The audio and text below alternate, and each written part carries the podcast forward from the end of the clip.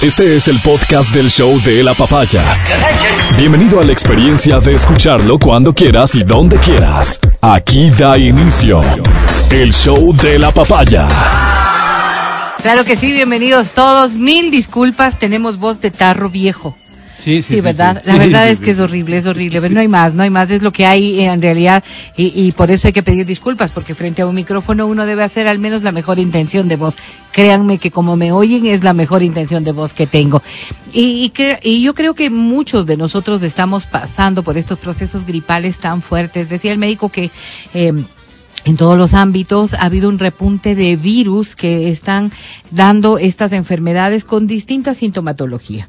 Lo que era más común, ¿no? Lo que, que, que ahora tengo, por ejemplo, un catarro fuerte, una afección de la garganta y estas, estas molestias que te generan, sí, sí, son incómodas, que te generan algo.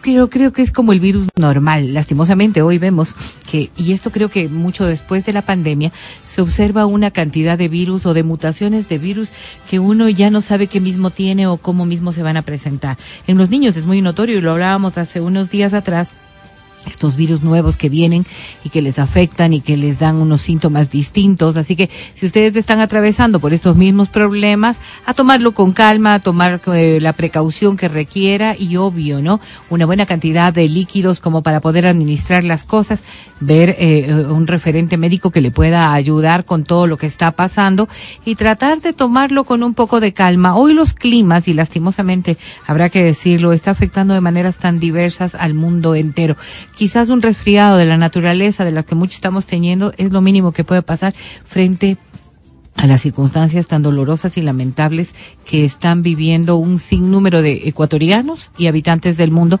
a consecuencia de este clima tan nefasto. Y los cambios climáticos que se observan sí llaman y mucho la atención respecto a lo que podría pasar en el planeta. Creo que todos nos compromete, ¿no? Veía ayer, por ejemplo, en Uruguay una nota que decía que se va a prohibir el mal uso del agua, del agua pública, del agua potable. No puedes lavar los carros, no puedes regar los jardines, no puedes hacer un montón de cosas que nosotros normalmente lo hacemos sin mayor discrimen, porque como que siempre eh, concebimos que el agua está ahí precisamente para el uso, Claro. para estas cosas. Y en Uruguay, y creo que en parte de la Argentina, por los calores tan extenuantes a los que están enfrentándose ahora mismo, pues empiezan a, a tener otro tipo de conciencia. No se diga en los países del primer mundo hacia el norte, en donde en cambio la ola de frío, la ola de inundaciones que se están dando, claro, para uno es inconcebible las temperaturas que se manejan, y tú hablabas algo de eso ayer. Veía que para llegar a casa habían tenido que cavar unos pequeños túneles dentro del hielo, porque se acumuló tanto que no les permitía llegar en ciertos sectores. Y no estoy hablando de la Siberia, que uno ya como que pensaría que, eso es del cotidiano. No, no, no, estamos hablando de otros países. Y en zonas en donde la nieve nunca ha hecho presencia, California, por ejemplo, se está viendo. En otros lados, en cambio, las inundaciones. Y remitiéndonos a nuestro país, lo que ocurre en las provincias de la costa ecuatoriana, por ejemplo. Claro. Es doloroso ver todas estas tragedias. Y uno se pone a pensar solamente en, en las cosas malas cuando mira referentes peores. Turquía, por ejemplo, ¿no? Eh, todos nos conmovimos tanto con estos movimientos eh, sísmicos tan fuertes, los terremotos que registraron en meses anteriores, cuyas consecuencias todavía las siguen viviendo un montón de familias que ayer fueron afectadas por la inundación. Entonces, perdieron todas sus casas a consecuencia del terremoto y hoy han perdido las carpas a consecuencia de la inundación. Entonces, te pones a pensar y dices, bueno, esto realmente sobrepasa cualquier expectativa que uno podría tener de, de épocas duras, de épocas difíciles para la familia, de épocas que realmente te aterran como, como, como, como ser humano. Porque perderlo todo en un terremoto y que luego estás viviendo en, en una carpa de acogida y que hasta en esas circunstancias el agua llegue y desborde todo. Y, y creo que solamente ahí nos damos cuenta y ojalá y todos, ¿no es cierto?, en algún momentito, por más pequeño que sea, revisemos hacia adentro y digamos cosas tan elementales como gracias por este día. Más allá del resfriado y más allá de las tonteras y más allá de una cosa y de que te peleaste con tu novio y de que estás renegando porque el trabajo no sé qué y estas otras cosas. Gracias a Dios, hoy te levantaste con un montón de cosas que, bendecir y un montón de cosas por las que puedes agradecer. Y, y pedir, ¿no? Y pedir un poco también para que las cosas vayan cambiando en la dinámica y podamos eh, ver un poco más de solidaridad con el resto de personas que las están pasando muy mal. Yo lo, lo decía porque el, las primeras noticias que uno escucha en la mañana, muy tempranito en la mañana, muy tempranito, cuando hacemos recuento noticioso, son estas cosas. Estas, estas cosas que nos afectan, estas cosas que, a las que a veces ya no le ponemos oído ya no le ponemos oído porque es mucho más gratificante pensar en cosas bonitas, chistosas, en unas cosas que me alegren el día, porque las noticias son realmente muy malas y muy tristes y yo prefiero no oír noticias, que estás en tu derecho al fin y al cabo, pero que cuando las oigas al menos nos permita un poquito de reflexión como para decir, ok, yo sí tengo que agradecer y pedir porque los que menos tienen o los que están ahora en esta circunstancia tan dolorosa. Puede ser que hoy solamente me haya pasado a mí aquello y que nunca, y los días anteriores que ni lo haya tomado en cuenta o los días posteriores que ni lo vaya a tomar en cuenta, pero que sí como a mí, en un momentito tú dices, bueno, estoy gripada y no pasa nada. Pero lo que sí pasa es que tengo mucho que agradecer, ojalá y te sirva. Y si es que en cambio estás desde la otra orilla, en este momento doloroso, en este momento de verdadera preocupación, en este momento que encuentres manos amigas, una voz solidaria, que encuentres un apoyo, algo que te signifique por lo menos tener un poco más de esperanza. Yo quiero iniciar así este programa y ya vendremos a hablar de otras cosas que sí nos preocupan en cambio en el ámbito nacional y en el ámbito local, pero como siempre quiero dar la cordial bienvenida. Así inicia el show de la papaya. El podcast del show de la papaya. Con Matías, Verónica, Adriana y Álvaro. Matías Dávila, muy buenos días. Qué grato estar compartiendo contigo los micrófonos el día de hoy. Así debería ser el programa siempre. Vero, querida, ¿cómo estás? Buenos días, buenos días con todos. Estamos muy contentos, muchos de nosotros, especialmente a quienes nos alegra el sol. Hemos pasado unas épocas de tanto frío, de tanto frío, hemos llegado a unas temperaturas. El termómetro decía 9 grados, pero, pero yo, yo sentía que era más frío, no me calentaba nada. Y ver los rayos del sol ahora fue un motivo de alegría, fue, fue eso lo que tú decías, Dor, por la mañana, ¿no? Es sentirse contento con lo que tienes. Tengo esto, este solcito y este solcito me permite salir afuera de mi casa, a estar paradito en la vereda, calentándome. Qué maravilla, qué maravilla. Fíjate, fíjate cómo es la sensación térmica, ¿no? Y cómo trabaja el cerebro también, porque de, de, de, cierta manera la sensación térmica está ligada a un montón de factores, entre ellos nuestra propia percepción. Estamos a 12 grados tan solo. Wow. Nada más. Mira. Estamos a 12 grados. Ya deberíamos Y- estar más. Sí, y ya deberíamos estar un poco más abrigados además. Claro. Pero, eh, por ejemplo, tú dices, la, el termómetro marcaba 9. En la mayoría de los puntos de Quito, en las noches frías, hemos llegado a 10 grados centígrados, a 11 grados centígrados. La sensación térmica sí muy, muy por debajo de aquello. Claro. Entonces uno literal se congela, ¿no? Y Claro. además, además como que se concentra el frío también dependiendo de nuestras propias condiciones de vivienda. Claro, claro. Eh, si tú tienes, eh, y ustedes pónganse a pensar en sus viviendas nada más. Muchos, ven- muchos ventanales en casa, frío intenso. Claro, claro. Techos Frío altos, intenso. frío. Techos altos, Claro. frío intenso. Y mm, no se diga si tenemos eh, ventanas, por ejemplo, en donde haya filtración de aire, eh, Claro, claro. frío intenso. Mucho más si son construcciones muy modernas. Eh, recuerden que antes las viviendas tenían estas paredes más gruesas por estas condiciones de, de asegurar un buen clima también, de tratar de proteger el calor o poco o mucho que haya dentro de casa. claro. Hoy, además, y eso me hacían notar, se cocina menos en casa. Se cocina menos en casa. Antes las casas, dicen, se abrigaban mucho más porque cocinabas más tiempo en casa. Hoy, y no me refiero solamente a la cocina que utilizas, hoy puedes utilizar cualquier método de cocción, pero genera calor. Claro. Hoy, eh, eh, hoy se cocina menos y también debe ser que la tecnología te brinda mayor eh, periodo o mejor cocción a menor tiempo de utilización de instrumentos. Entonces todo es como es mucho más rápido. Claro. También, ¿no? De- Claro, la claro, casa deja de abrigarse. Cuando haces algo en el horno, por ejemplo, la Sí, casa sí, se pone abriga, calientita. Se abriga, se abriga. Hay mucha gente que en épocas de frío se ponen a hacer un pastel, unas galletas o lo que fuese, en el ánimo tan solo de calentar un poco la casa hacia la tarde. Y el dulce siempre te calienta. Además. Además, claro. Además, pero es bueno agradecer este clima bonito. Hoy estamos todavía a 12 grados y esperamos que, que suba porque hay un aviso en cambio de radiación solar. Más allá de este clima, tengan cuidado, por favor, a ponerse Wow. bloqueadores Mira, y a mira, utilizar mira. Porque va a haber un nivel alto de radiación solar. Y esto por la cercanía a 2.800 y pico de metros nos hace, y por la posición de, de, de nuestro país en el planeta, hace que tengamos mayor radiación solar. Así que tenerlo en cuenta, por favor. Por el resto, todo bien, ¿no, Mati? Por el resto todo bien. Me digamos, alegra mucho. Quitándole todo lo malo estamos bien. Sí, ¿verdad? Sí, sí, sí, Sí. verdad.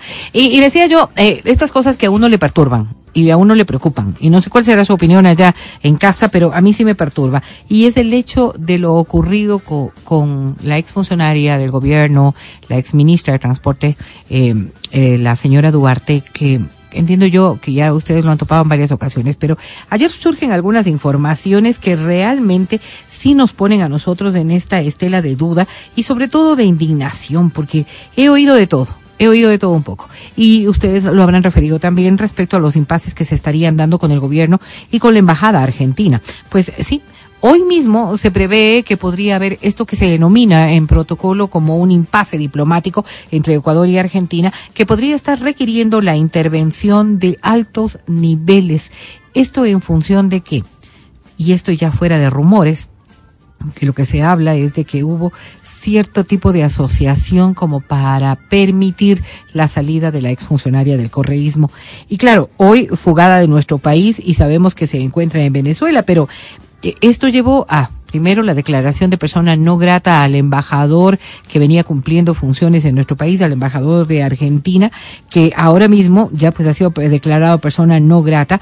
Y claro, sabemos que esta persona, y nos referimos a María de los Ángeles Duarte, que fue además acusada también del delito de cohecho en el caso Sobornos, se ha ido campante, y esto es lo que nos duele, sin haber entregado un solo dólar al Estado ecuatoriano y el erario ecuatoriano sigue solamente viendo y nosotros testigos inertes también de lo que está ocurriendo. Es doloroso cuando uno mira estas cosas y cuando se observa sobre todo de que podría haber cierto grado, yo no quiero calificar como complicidad, pero al menos de vista gorda de un montón de sectores. Yo espero que al menos la investigación y lo que logren darnos a conocer respecto de este tema sea satisfactorio para todos. Simplemente como ciudadanos, simplemente como ecuatorianos, saber que no nos pueden ver la cara todos los días y pasar de largo frente a las cosas que ocurren. Hemos procurado hacer análisis de estos temas y estaremos al pendiente de lo que vaya a ocurrir. Lo que sí está claro es que la señora hoy está bien sentada por allá, tranquila, y aquí no ha pasado nada. Solo el resto de los que nos quedamos acá en expectativa de que algo nos puedan, de por lo menos clarificar, porque la esperanza de que nos devuelvan lo robado cada vez es menor. Estás escuchando el podcast del show de la papaya de Exa FM.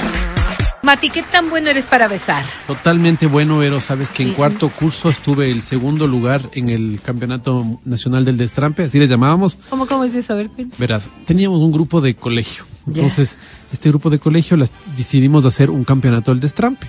Destrampe se decía en esa época. Entonces, Destrampe era porque era un beso más apasionado, apasionado. claro. Entonces había un jurado.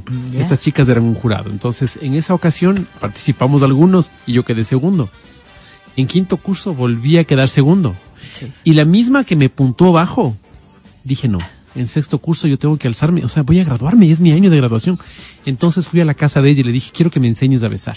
Entonces toda una tarde pasamos besándonos. Entonces al siguiente día fui y fui el campeón y me levanté, ve, me levanté, levanté el, el, año con el, el campeonato mundial. Entonces el sexto curso fui el... la vida he oído algo similar. ¿Cómo puedes eh, ir a la casa de alguien y decirle, es algo en película, enséñame a besar? Y ella qué te dijo, ven, claro, A Mati. ver, claro, Mati. Es que claro, era una, unas relaciones súper locas, ¿verdad? pero, pero, Súper ¿cómo- locas. a ver, o sea, ya, ya uno se pone a pensar y, y en esta época, sobre todo en esa época, ¿no? Éramos un poquito más reservados, más tímidos, o no, no todos, pero que ya veo. ¿Qué, qué te decía? A ver, no, no, no hagas esto, haz mejor esto Claro. o qué? Decía, verás, me gusta que me muerdan el labio. Ya. Entonces tienes que morder despacito. ¿Así? No. Un poco más intensón. Así, mira. Pa, me enseñaba. Entonces yo decía, perfecto, ahí estamos. Y repasaste toda la tarde. No sé si toda la tarde, pero ahí me pasé una hora, así, por lo menos. Y luego como que nada, es que o sea, era- eran panas, panas y cuando Claro, ganaste panas, ella panas. te dijo, Panas, bien, viste bien. cómo sirvió. Exacto, Dios exacto, panas, panas. Yo tenía, es que yo era un líder negativo. Y Bueno, hay que, hay que, hay que, hay que Eh, reconocer. ¿Eras el diablo del colegio? Yo era, no, era el mojigato. Esta cara siempre me favoreció para Ah. Claro, ser el, claro, el hipocritón. hipocritón, el mojigatón. Entonces resulta que yo, yo era el de los concursos, yo era el de, los, de las vainas, el de las desviaciones. Entonces yo tenía un juego que se llama el Corre que te mucho. Porque ya habíamos jugado a la botella, habíamos jugado todo. Entonces, corre que te mucho. Entonces decía, corre, ¡pam! Te cogía, te muché. ¿Para qué no corres? Entonces el corre Y que te mucho aceptaban era, como que nada que vengas y le todo beses. era, todo era chistoso, porque salía de nosotros y todo era chistoso. Éramos los populares del colegio. Entonces era muy chistoso. Entonces, claro, así crecimos, ¿no? Claro, es el crecimos colegio y después, mixto. claro, después fue subiendo un poquito el tono. Ah, Ya, no me digas, no quiero saber. No, no, no, ya fue. No es radial tampoco. No, no, no, no, mejor no, mejor no, mejor no. Y te preguntaba esto porque, ¿qué tal ustedes, no? ¿Qué tal les serán para besar? ¿O de algún rato les calificaron? ¿Qué tal besan? Porque quizás lo que suele ocurrir es que en el grupo de amigas, no sé si de amigos, ay, qué, qué feo besa este chico, para no decir otra palabra, Mm. ¿verdad?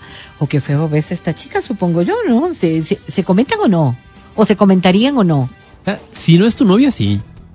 Si no, es tu, si no estás saliendo con ella, sí. O sea, decir un vacile. Si era un vacile, así, un, no te importa Pero, mucho. pero, a sí. ver, pero, pero no era parte del proceso de, de descalificar a alguien que no sabía besar. O sea, por ejemplo, sales con alguien, estás en una fiesta, te besas y dices, ay, no, no, no, no le voy a aceptar porque besa horrible.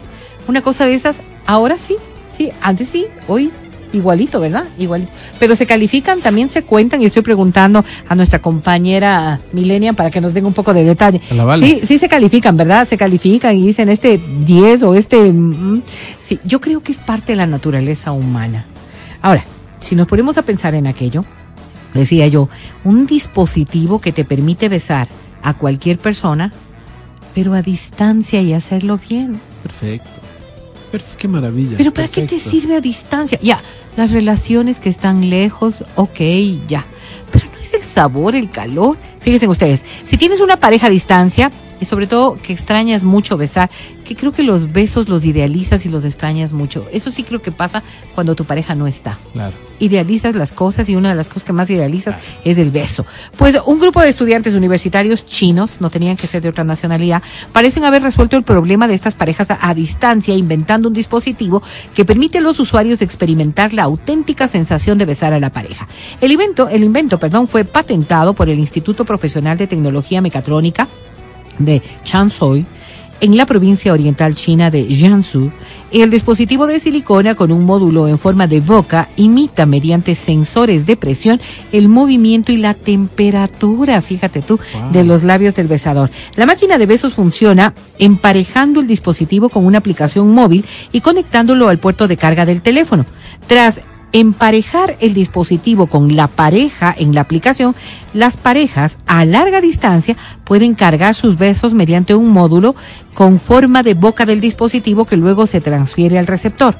El aparato puede incluso transmitir el sonido que emite el usuario al besar, porque esa es otra de las cosas Qué que suele ocurrir, ¿no? Qué loco. O sea, el inventor principal declara que mantenía una relación a distancia con su novia cuando se le ocurrió la idea del dispositivo y también dijo que el dispositivo podría utilizarse para fomentar las relaciones monógamas.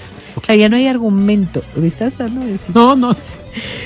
Ya digo, ya no hay, ya no hay argumento para que digas, ay, es que te extrañaba tanto. que Claro, que-". no, no, no, no. pues ya no. Ahora ya me besas a través de esta relación monógama con el aparatito. Eso sí, ya que puede emparejar a un emisor y a un receptor a la vez. También requiere el consentimiento de ambas partes, pero parece que la aplicación también podría ayudar a los usuarios a conocer a alguien nuevo. Dos desconocidos podrían intercambiar besos de forma anónima en una función que se llama Kissing Square, que es de la propia de la aplicación. Los usuarios podrían subir sus besos a la aplicación para que otros los descarguen y puedan experimentar. ¿Qué tal el Wow. concurso tuyo con el mundo Ya, entero pues ya, para que pues te evalúen? imagínate. Bárbaro. El dispositivo para besar se vende actualmente en Taobao, que es el sitio de mayor compras en línea de China. El juego individual de labios cuesta 260 yuanes, es decir, ¿quién no va a reunir 38 dólares para comprarse la máquina? Oye, ¿y de qué se tratará la, la versión 2.0, la 3.0? ya vendrán, claro, ya vendrán con la mordidita. Imagínate no, qué cosas con la mordidita de la que tú hablabas, Mati. El dispositivo se vende y hay más de 100 labios al mes que Wow. están siendo comercializados. Wow. ¿Te animarías? No, no, no, Vero. No, no. Nosotros somos, como dice Roberto Carlos, yo soy de esos amantes a la antigua. Nosotros ya somos. Ah, te voy a de decir otra- algo. Fíjate, esta niña que te enseñó a besar podría ser esta Bueno, maquinita niña, niña, te digo, en esa época, ¿no? Ok, ok, la señorita que te enseñó a besar, claro, ya, claro. ya, ya estaba en sexto curso, Ah. pero te, te enseñó a besar. Con esta máquina podrías aprender a hacerlo también. Claro, claro, Claro, porque imagínate. si compro estas que están allí a la venta en solitario y veo cómo besa y todo lo demás, capaz que podría perfeccionar. Oye, ¿sabes ¿Qué de qué, después? ¿sabes de qué me gustaría hablar? De eso. Ayer le decía al Álvaro, oye, vi un video de Chombo. ¿De qué? Chombo, Chombo es este, este señor que habla de música, que es del- el ex de los cuentos de la cripta, que tiene una voz otra así grandota.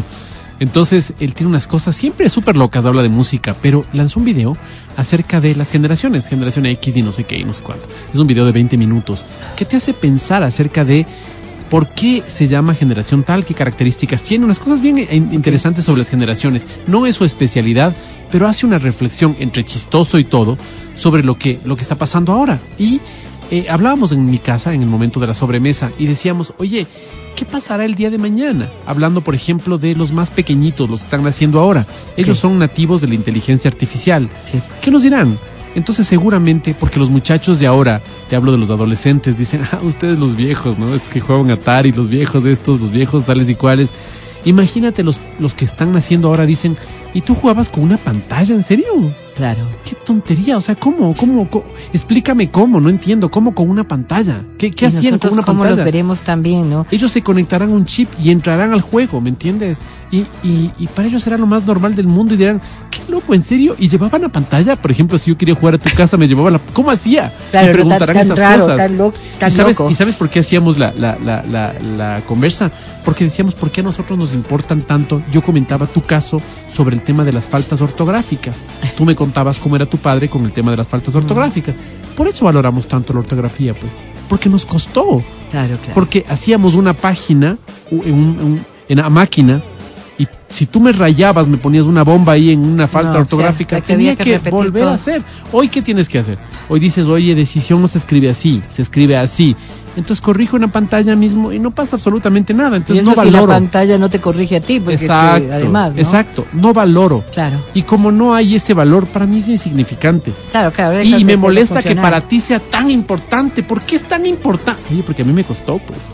Sí, Me tienes costó. toda la razón, pero además las expectativas, ¿no? Hablando de lo que tú vienes diciendo, eh, de estas cosas que en casa, yo no sé si a ustedes les ocurre, quienes nos están sintonizando ahora mismo, pero hay cosas que en la... eh, eh, ya claro, yo tengo mis años y, y una de las cosas que veo es estas series retro, Ya. que ahora hay tanta plataforma maravillosa que me permite ver cosas que, que, antes. se- que antes se veía. Y en mi casa se, se acostumbra, o sea, mi hija le encanta, eh, a- algunas personas que van a la casa les gusta y hemos hablado de algunas cosas de esto.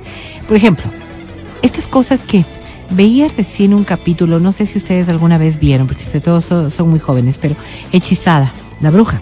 Ya. Y hacía cosas que, que en ese entonces, cuando, cuando lo habré visto, creo que esta serie es de los 70, es decir, que cuando la trajeron acá ya había pasado un montón de tiempo de cuando se hizo. Claro. Pero para nosotros, como todo venía tan tarde, era Claro, nuevo, pues no es claro. cierto. Entonces, claro, estas series hacían cosas que era imposible de pensar. Imposible de pensar si no fuera bajo el argumento de la brujería. ¿Entiendes? Del hechizo, de la cosa de magia. Claro. Hoy sobrepasamos eso hace rato. Hace eh, eh, cosas que antes parecían que serían absolutamente irreales, irreales totales. Claro, y, y hoy las estamos sobrepasando y nos parecen solamente, solamente una locura pensar que, se, que la humanidad podía quedarse ahí. ¿Qué vendrá después? ¿Qué nos vendrá después? Claro. Pero los seres humanos nos vamos como adaptando. Y yo recordaba, y lo decía con mi hijo, porque me decía que es tan, es tan simpático, utiliza otro término, eh, ver estas series por los detalles de producción que hay. Y decía, mira el hilo con el que le mueven a esta supuesta persona que estaba hablando. ¿Ok? Hoy, hoy, ¿no es cierto? La utilización de las producciones cinematográficas a través de la tecnología y todos estos aparatos tan maravillosos, Avatar, por ejemplo. Ves unas cosas en Avatar que en la vida te hubieses imaginado. Claro, porque la, la, la tecnología, pero sobre todo la inteligencia artificial va creando estas cosas y la computadora y el avance va creando todos estos escenarios que jamás en la vida podrías darte cuenta si no eres un experto de que esto no es real Claro. de que esto no es real. Pero antes, para colgarle a esa persona que supuestamente volaba, la colgaban con hilos. Claro. con hilos que si coges detalle los podías apreciar. En ese momento. Eh, tu mente estaba tan, tan en otro lado que jamás te hubieses imaginado buscar un hilo en la pantalla para ver cómo la colgaban. Pero es lo que digo en la mesa. Digo, tenemos que entrar a la época de la posverdad. ¿No es cierto? Ahora podemos, gracias a la computadora, yo puedo, por ejemplo, filmar este momento de esta conversación y suplantar la cara de Tom Cruise en cualquiera de nosotros y poner su voz original Ajá. para que sea él hablando. Y sería muy difícil distinguir si es o no real lo que estamos viendo, porque la misma iluminación solamente cambia la, la- la inteligencia artificial, se encargaría de todos los detalles para que eso pase. Y, y si ya todos podemos hacer eso, porque cada uno en su dispositivo puede, porque ya es muy fácil hacerlo, ¿dónde está el chiste? O sea, ¿cuál es? Ya, ya no necesitas un Steven Spielberg, un George Lucas, un productor ¿Verdad así que ya no necesitas? porque, porque ya está, porque ya tú lo puedes hacer, pues. Entonces, mi hijo mayor me decía, hace rato estamos en la época de la posverdad, pues. Nos creímos que un pedazo de papel tenía un valor. O sea, un, billete, mira, coge un billete y coge otro, son exactamente iguales, uno tiene un número, el otro tiene otro. Y creímos que eso vale. Entonces hace rato nos metieron el cuento y decía, wow, tienes razón. O sea, cuántas cosas hay que nosotros nos la creímos, ¿me entiendes? Que nuestro territorio era hasta aquí. Oye, pero ¿y dónde está la línea? No, no hay línea. O sea, en un mapa hay la línea. Aquí en la, en la vida real no existe la línea. O sea, están igual allá como acá y un montón de cosas más. ¿Me entiendes? Y, esto y esto realmente nos preocupa, o sea, realmente estamos ascendiendo a estos niveles de reflexión, yo creo que no. Y, y ahí es donde me preocupa un poco, porque cuando no no nos ponemos a pensar en ciertas cosas, no las reflexionamos y solo las consumimos. Pero claro, o sea, cada cual es libre de hacer lo que quiera. La inteligencia artificial sí me da un poco de temor. Yo le soy honesta porque no está preparada quizás mi cabeza como para poder discernir en algo que para mí era fundamental, lo que es cierto de lo que no es cierto, Claro, porque claro. para mí eh, es muy válido el concepto de valor. Pero quizás esta misma inteligencia le permita luego poder decir, ok, a ver, ¿esto fue creado o, o es verdadero? Y puede ser que esto te diga, no, esto fue creado o esto o esto ahora es verdadero. O sea, sí es como, Claro, como pon- complejo ponte poder ponte pensar una cosa, ¿no? Estamos muy filosóficos, sí, ¿verdad? Vamos a irnos con algo de música en breve. Bueno, pero, ya, dale, dale. pero no, no, quiero escucharte, quiero escucharte Sí, antes de vos decías, hablamos, volvamos al tema este de la ortografía. Sí, ¿por qué vale la ortografía para nosotros y por qué para los muchachos de ahora es una cosa muy relevante? Las fotos. Yo me acuerdo que en nuestra época había álbumes de fotos que estaban en la sala, en algún lugar. Entonces tenías cuatro álbumes. Digamos, cada álbum tenía, me invento, 100 fotos. ¿Ya? Entonces vos decías, vamos a ver las fotos y veías Ve- las fotos. Cuando venían invitados, como era como parte de. eh, ¿Tienes álbumes ahí? Deja Sí, sí, sí, exacto. Era, era parte de algunos, les encantaba ver fotos. Eh, Tal cual como ustedes revisan el Instagram. pues. O sea, no Entonces- se hagan los locos. Entonces tenemos 400 fotos en tu casa para poder ver. Por ahí hay otras reveladas, habrá unas 100 más en un cajón que no le has puesto todavía un álbum y estás esperando que llegue una platita para comprar el álbum y ponerles también a estas. No sé si ya lo van a hacer así. pero, pero en nuestra época era así, ¿no es cierto? Hoy tienes eh, fotos de tu familia, tienes 6000. ¿Algún día vas a ver esas fotos? Sí, Seguramente no, ¿me entiendes? Entonces, ahora entiendes por qué las chicas están con el teléfono en la mano tomándose fotos, personas que toman 50 fotos al día. Y vos dices, no entiendo. ¿Cuándo vas a ver esas 50 fotos? Nunca. No, no, no, no, es que además no es para que tú las veas, ¿no? Es un poco en un nivel de Exacto. expresión el que ¿Para qué. ¿Para qué me tomo fotos hoy? Hubo una reunión de compañeros de universidad recién y les dije, mandarán fotos. Y todos dijeron, no nos tomamos. O sea, no era lo prioritario tomarnos fotos, sino vernos. Sí, hoy en una reunión es inconcebible no tomar una foto. Es que tienes que tomarte y los selfies y posar y otra vez y no sé qué. ¿Para qué? ¿Me entiendes? ¿Para qué? O sea, tal vez nosotros estamos más acostumbrados al, al, al, al momento de ahora y no al... O sea, sí, sí, sí hay foto, hay foto. Además las fotos son caras, acuérdate. Claro, Tenías claro, que revelar época sí. 36 fotos, se te velaba a la mitad del rollo, No, te no. comía cemento. Y te, te cobraban igual. Una locura. Así que me puse a pensar, ahora estuve filosófico. Sí, sí. Y, y, y para no aburrirles a ustedes, porque quizás aquí están dos personas grandes hablando de cosas que ni les va ni les viene, o simplemente les hacemos recordar a ustedes también cosas que sí han pasado. El podcast del show de la papaya. ¿Qué tal? Una mujer con cuatro hijos se hace viral por decir requisitos para salir con ella. No sé si te interesa. No sé si te A interesa. ver, vamos a ver, vamos a ver. ¿Quién sabe? Pero la Vamos a primera cosa que dice es, yo, ella tiene cuatro hijos. Ok. no voy a cuidar hijos ajenos. Sí, en internet podemos encontrarnos los videos más raros con la gente más extraña, tal como es este caso de una mujer que se comenzó a viralizar luego de lanzar los requisitos para poder salir con ella. Para convertirse eh, en su novio tenías que cumplir ciertos requisitos. Por ejemplo, aquellos que están interesados deben saber que ella cuenta ya con dos hijos, pero que aquí lo importante es que si el candidato tiene hijos, automáticamente queda descalificado. Lo siento, Mati. ¿Cuatro dijiste? Sí, sí, eso. Veamos cómo se va da- dando la cuenta. Ya que argumentó tratar de evitar el estrés. Quiero dejarles en claro algo. Quiero que sepan que si tienen hijos no pueden andar conmigo, ni yo puedo andar contigo. I'm sorry. Yo tengo dos hijos y me vas a aceptar con mis dos bendiciones, pero yo a ti no te voy a aceptar con tus bendiciones. Yo evito el estrés. Yo no voy a cuidar hijos ajenos. Ya con los míos, dijo, tengo. Así lo señalaba en el video. Algún tiempo después, la misma mujer volvió a subir un video y tal parece que no le fue muy bien con el primero. Ella salió en busca de un hombre nuevamente, pero algo había cambiado. Ya no eran dos hijos, ahora eran cuatro bendiciones. Oh, En este nuevo video, la mujer mencionó que su novio deberá tener como prioridad hacerla feliz y complacerla sexualmente y comprarles absolutamente todos sus caprichos a sus pequeños cuatro vástagos. Soy una mujer que Dios me mío. encanta que me atiendan 24/7. Todo el amor para mí. Tengo cuatro bendiciones de diferentes padres. Yo me llevo muy bien con ellos, pero me gustan que les den todo lo que ellos necesitan. Pero a mí, al menos, seis rounds porque soy una persona que lo requiere. Wow, sí, sí, sí, si no voy a estar amargada, dice. Debe saber que la felicidad mía debe ser su prioridad y debe comprarle todo lo que pidan a mis hijos. Espero que haya quedado claro. ¿Qué haces con una mujer así? no, nada, ni, ni aplico. No, ni comiendo quinoa, chocho, y eso verás que yo soy bien comido. No, no, no, no. Seis mucho, no, no, Vero, no, no. Los, los guaguas ya no hay problema. Ah, lo de los guaguas no es lo que no te hay problema. preocupa. Porque los míos son grandecitos, pues ya, ya. No, No, no pero importa. hacerte cargo de cuatro. Sí, no importa. Pero el round de los seis, eso me preocupa, Vero. Mira, tú yo hubiera Ya pensado que tengo los edad para hijos. otra cosa. No, no, no. Claro, no estás tampoco en el No, perfil de esta persona. paz. ¿Te, te imaginas tú y que haya tenido además un montón de solicitudes que las ha ido rechazando? La verdad, sí, sí, sí. Uno puede encontrar en redes cualquier cosa, así que no se desanimen, que tú estás enterito, enterita para poder encontrar pareja.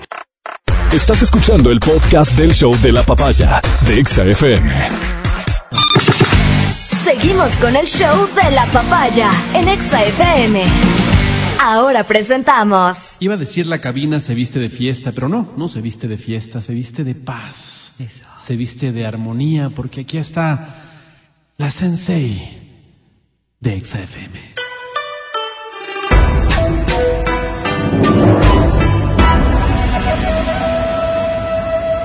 Ella es Verónica Rosero.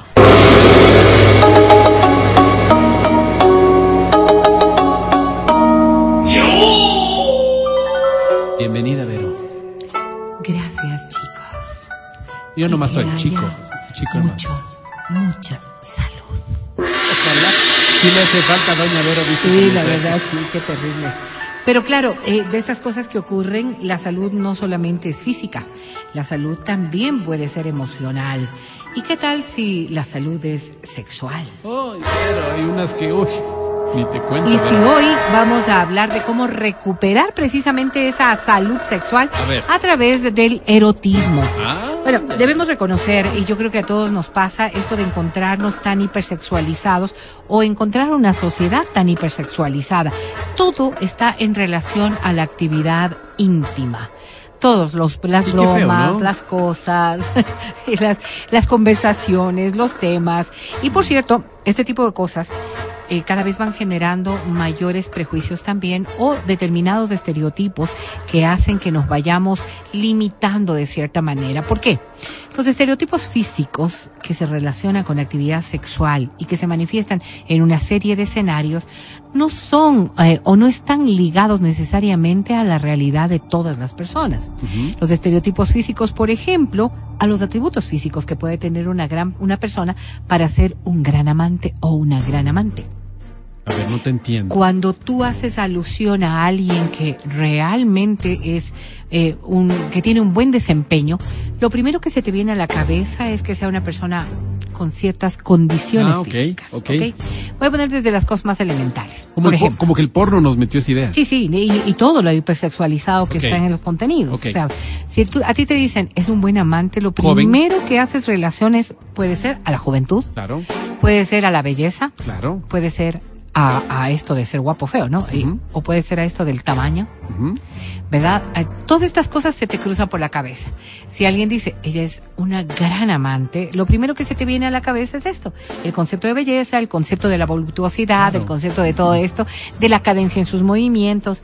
No necesariamente haces alusión en tu graficación íntima cuando dices es, es muy erótico, o es muy erótica, o es buen amante, hombre o mujer, a el común de los seres humanos. Claro. No es que tú te pones a imaginar en personas comunes y corrientes, con su gordito, con su problema, con su circunstancia. No, no, no. Lo es Claro. lo que nosotros hacemos como referencia. Y entonces es la primera traba que hay que superar. Oye, hablaba con una amiga hace tiempo y me decía que ella está, ella está saliendo, es, o es una amiga con derechos, si quieres, o, o una relación libre, para ponerlo de otra forma, con una, un, un- un- un- una figura muy reconocida en el Ecuador. No te puedo decir quién, pero claro, claro. Y, y- y es un tipo muy guapo, ¿no? Es un tipo muy guapo, tiene un cuerpazo, es un tipo así. Y dice, flojo, verás. Le digo, pero si tiene toda la pinta, eso es lo que tiene, dice. Claro. Tiene pinta. O sea, cuando él se desnuda, definitivamente es una delicia verle. Pero de ahí a que funcione. Yo creo dice, que hable así, ¿no? Una delicia. ¿ves? Sí, pero flojo, flojo. Fíjate tú, ¿no? ¿Y cómo podríamos nosotros contra- contrarrestar, en cambio, con los imaginarios que nos hacemos?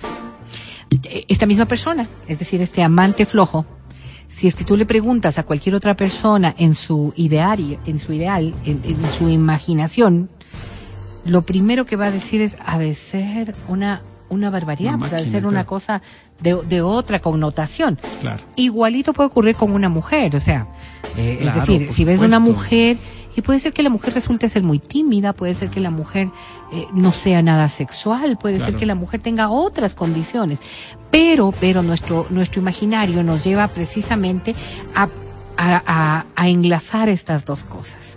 Entonces, ¿cómo nos afecta esto? Pues nos afecta de manera más directa a lo que quisiéramos porque ninguno de los que estamos aquí podríamos concebirnos como estos estas metas que nosotros mismos nos imaginamos. Es decir, yo podré tener el cuerpo bonito que yo quiera y aún así estoy percibiendo a otra persona en una mejor condición de su cuerpo. Un hombre puede estar muy bien para un montón de mujeres y aún así él puede percibir, percibir a otro hombre en una mejor condición. Lo grave de todo esto es que también lo referimos a la sexualidad. Entonces yo no me siento lo suficientemente bueno o buena en el ámbito de la sexualidad porque mis parámetros o los que fui creando o los que me hicieron pensar son mucho más allá de lo que yo establezco como mi realidad. Oye. Y esto parte de un proceso. Es que vamos hipersexualizando todo en estereotipos y parámetros que están por fuera de la realidad. Y yo te pregunto, esa insatisfacción no nos hace caminar, no nos ha hecho caminar siempre como sociedad, esa insatisfacción con respecto a cualquier cosa, a una cueva fría, no te hizo pensar más bien en construir una cueva más cálida, en, todo el, desarrollo de la humanidad. Eh, Pues eh, parecería que en el ámbito de, de la sexualidad no. Porque vas generando más bien trabas. ¿Entiendes? Eh, pocas serán las personas que digan, ah, no, o sea, yo no seré una Adonis, pero esto, pero en esto yo tengo estos plus. Claro. ¿Ok? Un Yo no seré Venus, pero en estos, en el ámbito de la sexualidad me refiero, Claro. pero yo aquí soy de esta, en esta manera. La mayoría de personas lo que hacen es idealizar también el concepto de la sexualidad per se. Te voy a explicar.